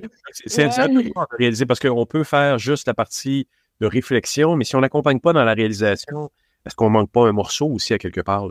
Oui, oui, vraiment. Euh, c'est, en ce moment, on est une petite entreprise, fait qu'on on voit que ça se limite beaucoup. on est beaucoup, euh, on est beaucoup apporté par les clients à aller vers tout le travail en amont de recherche. Euh, c'est ça, euh, Human Centered Design. OK, on va comprendre les usagers, comprendre leurs besoins. On rentre dans, OK, voici euh, ce qui se passe, voici nos constats, qu'est-ce qu'on pourrait faire pour améliorer le service. On rentre dans le brainstorm. On va rentrer dans euh, le big picture, donc comme livrable, si on veut, là, qui serait euh, classiquement un, une cartographie de service. Là, donc, euh, on va peut-être entendre souvent le, terme euh, service blueprint utilisé, là, puis c'est comme le livrable classique du designer de service. Mais effectivement, de, de faire ce, virage, ce pont-là vers l'implantation de, de ce roadmap-là, finalement, qu'on leur, a, qu'on leur a fait avec eux. Ben oui. Bon, forcément, le fait qu'on l'a fait avec eux, avec les, clients, ça fait que ça facilite quand même l'implantation de la chose. Mais clairement les étapes subséquentes, ben là, il s'agit de beaucoup travailler avec différentes, euh, différents designers. Fait si on parle de, ben, il y a des points de contact dans le service qui sont euh, de la signalétique. Ben là, on va aller chercher qui est dans notre réseau pour aller travailler là-dessus. Euh, il y a des points de contact qui sont numériques. Ben là, on va, on va travailler avec des, des UX, euh, d'une entreprise en numérique. Fait, elle est là, notre limitation. En ce moment, on la voit qu'on atteint notre, notre, euh, c'est un défi. Oui, c'est ça. C'est notre défi en ce moment là, de dire, OK, ben, est-ce qu'on peut aller vers la deuxième portion du double? Oui, oui, Mais ça, c'est quand même, ça, ça nous aide à, à comprendre, euh, c'est ça, où, où, on se situe, là. Cette deuxième portion-là, ben, finalement, le designer de service deviendrait à quelque part un fil conducteur. Il me semble, oui. Mais, il serait pas, euh, il n'y aurait pas besoin, cette, cette deuxième portion-là, de, de porter l'ensemble de ces, ces morceaux-là forcément, mais de s'assurer que tout ça a du sens qui continue à être connecté de A à Z tel qu'il a été imaginé dans cette première phase. C'est un peu chien de garde de, de, de, de l'idéation qui a été faite au début, mais en fait, on pourrait faire un parallèle avec les bureaux d'architectes qui vont quand même, même si c'est l'entrepreneur à un moment donné qui, qui va prendre plus largement sur la réalisation, vous, pourriez aussi euh, superviser le tout pour s'assurer que l'idée originale est maintenue. Là, c'est vraiment, ouais, c'est une très bonne comparaison. Euh, les, architectes, effectivement, il y a beaucoup, ouais, il y a beaucoup de liens à faire avec ça. J'avais pas vu ça, mais ouais. ouais. Quel projet tu peux me donner comme exemple où vous avez travaillé justement dans l'espace du vivant qui, qu'on peut, dont on peut parler aujourd'hui? Là? Fait que, euh, un des projets que dont je te parlerai, ce serait euh, notre projet avec les la Fédération des coopératives funéraires du Québec. Ah oui. Euh, ouais, eux, dans le fond, ils, nous ont engagés euh, pour, euh, à la base, ben, l'objectif ultime, c'était d'améliorer euh, l'expérience d'accompagnement des familles qui planifient des funérailles. Donc, OK. vu que c'est une fédération, il y a forcément plusieurs bon, coopératives dans ce cas-ci, là, mais c'est des, des salons funéraires, là, comme on, peut en voir aussi dans le privé. donc, il y en a hmm, je ne pourrais pas te nommer combien, mais il y en a quand même beaucoup euh, au Québec de ces, coopératives-là euh, qui gravitent euh, autour de cette fédération. Donc. eux nous ont engagés pour faire d'abord un, un diagnostic de ce qui se passe actuellement dans différentes coopératives funéraires comme expérience usagée pour informer au final quelles solutions pourraient être déployées. Donc, on a vraiment fait de l'immersion pendant plusieurs semaines dans différentes euh, dans différents salons funéraires. On a été beaucoup en accompagnement euh, des euh, euh là, c'est moi qui je parle de ce projet-là, c'est pas moi qui le fais, mais des agents dans le fond qui s'occupent de, faire de faire tout ce qui est la communication finalement avec les usagers, les clients dans ce cas-ci c'est des clients des coopératives funéraires. et on a vraiment observé tout type de différents rôles, en plus de faire des entrevues avec les usagers. Fait que vraiment de, comprendre holistiquement euh, en quoi ça consiste ce service-là. Puis forcément, très, ben, quand même assez rapidement, là, on se rend compte de toutes les hicks, autant pour les usagers que pour euh, même les, le staff. Là. Il, y a, il y a toutes sortes de choses qui les, qui les énervent dans leur quotidien, qui affectent finalement l'expérience des, des usagers énormément. Euh, j'ai un exemple, mais tu sais, là, on rentre dans du numérique, mais tu sais, la plateforme que j'utilise pour collecter des informations est beaucoup trop, compliquée à naviguer ou elle me force à mettre des, informations dont on n'aurait pas forcément besoin. Euh, le catalogue que j'utilise, euh, il ne montre pas les prix euh, à, mes, à mes clients. Euh, puis ça crée une sorte de un sorte de manque de transparence. Qu'est-ce qu'on fait avec ça? Puis ça crée bon un peu de frustration dans ces premières rencontres-là. Euh, fait on, on, rentre quand même dans des, c'est ça, dans, dans, vraiment différents, euh, différents médiums, différents types d'enjeux. Et ça doit être euh, fascinant parce que on, on, a vécu, bon, dans la société québécoise, le, rituel de la mort, et, avec la disparition un peu de la, de la religion catholique, avec l'apparition de, de, de, nouveaux immigrants qui arrivent avec des nouveaux rituels également, c'est un mandat qui est fascinant en même temps parce que c'est tous ces gens-là, à un moment donné, se retrouvent dans, dans, dans, dans, les mêmes endroits avec des sensibilités différentes et tout le monde est à fleur d'émotion, on s'entend. Quand on est en train de faire ces démarches-là, c'est intense. Oui, et on voit, on observe, on observait vraiment, c'est ça, un, gros gap entre les services qui sont fournis à l'heure actuelle, qui sont quand même ancrés beaucoup dans, dans ces traditions-là. Euh, les, les services sont longs, sont, sont lourds. Il y, a, il, y a, il y a plusieurs étapes dans la même journée. Euh, ça, bon, ça demande non seulement des sous, mais quand même des, des efforts significatifs.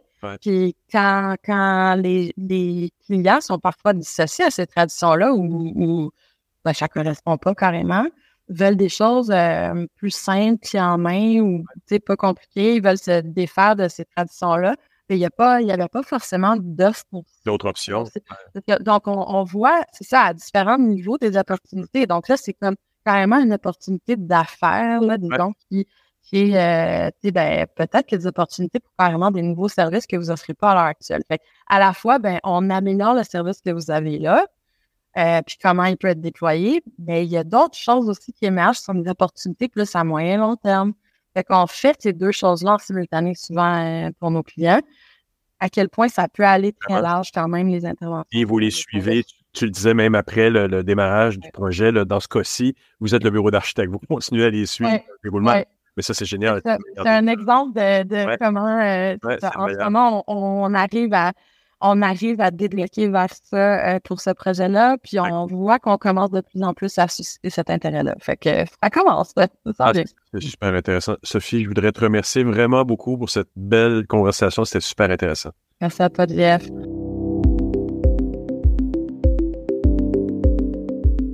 Eh bien voilà, c'est ainsi que se termine cette édition de mon carnet. Un gros merci à nos invités, merci à mes collègues Jérôme Colombin, Thierry Weber, Stéphane Rico et Jean-François Poulain pour leur présence cette semaine. Et puis merci à vous qui avez écouté cette édition jusqu'à la toute fin. Très heureux d'avoir passé ce bout de journée avec vous. Je vous invite à la semaine prochaine pour une nouvelle édition de mon carnet. Puis entre-temps, ben, je vous souhaite une bonne semaine et surtout, portez-vous bien.